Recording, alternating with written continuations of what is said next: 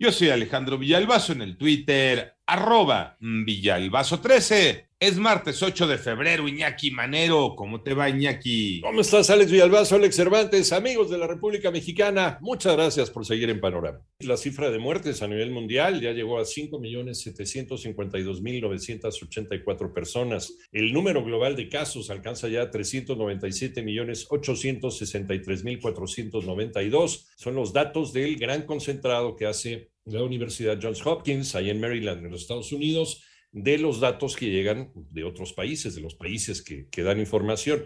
Canadá hizo un llamado a funcionarios de los Estados Unidos para que se mantengan al margen de sus asuntos internos, al rechazar el apoyo que han dado algunos republicanos prominentes a las protestas contra las restricciones por COVID-19. El panorama de la pandemia en México la tiene Moni Barrera. La Secretaría de Salud informó que en las últimas 24 horas México registró 9.242 nuevos contagios y así el país alcanza 5.160.767 casos confirmados de COVID y 206.000 muertes para un total de 309.752 fallecimientos. A través de un comunicado técnico se dio a conocer que se identificaron 156.916 casos activos estimados que equivalen a 2.9% del total registrado desde el inicio de la pandemia. En tanto, se reporta disminución de 44% en el número de casos estimados con respecto a la semana anterior. En 889 Noticias, Mónica Barrera. En el panorama nacional ya fueron identificadas las ocho personas que perdieron la vida en el accidente entre un autobús de pasajeros y un camión de volteo en la autopista Mérida-Cancún. Cinco de estas personas eran mexicanas, una de Campeche, una de Ciudad de México, tres de Quintana Roo. Eh, otras tres víctimas eran extranjeras, dos francesas y una más alemana. En tanto, la Fiscalía de Jalisco informa que Eduardo Salomón, el menor de 16 años reportado como desaparecido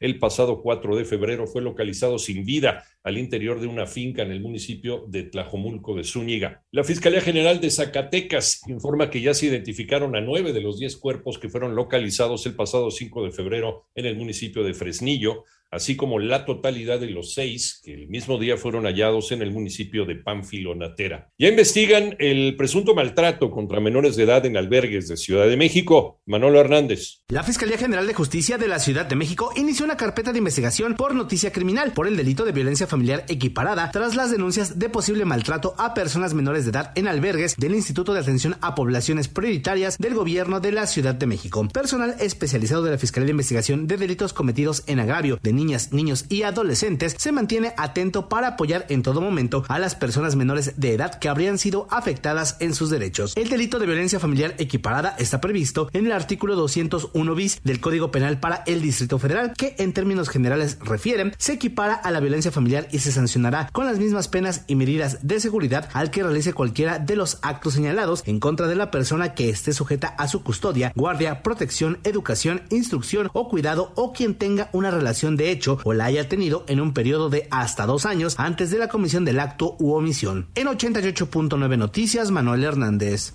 En el panorama internacional, el presidente de los Estados Unidos, Joe Biden, dijo que Alemania y Estados Unidos adoptarían un enfoque unido ante las crecientes tensiones entre Rusia y Ucrania. Además, fue tajante al prometer sanciones rápidas y severas si Vladimir Putin, presidente de Rusia, decide intervenir en el país vecino y sentencia a Vladimir Putin en una guerra nuclear, nadie gana. En tanto, las autoridades argentinas investigan si la hospitalización de seis personas en la ciudad de Rosario obedece al consumo de la cocaína adulterada que dejó 24 muertos en Buenos Aires la semana pasada. Desde el Vaticano, el Papa Francisco ordenó la expulsión de la Iglesia Católica del sacerdote Salvador Valadez Fuentes, señalado de abusos sexuales, por lo que deberá enfrentar las acusaciones ante las leyes mexicanas desde su estatus como laico.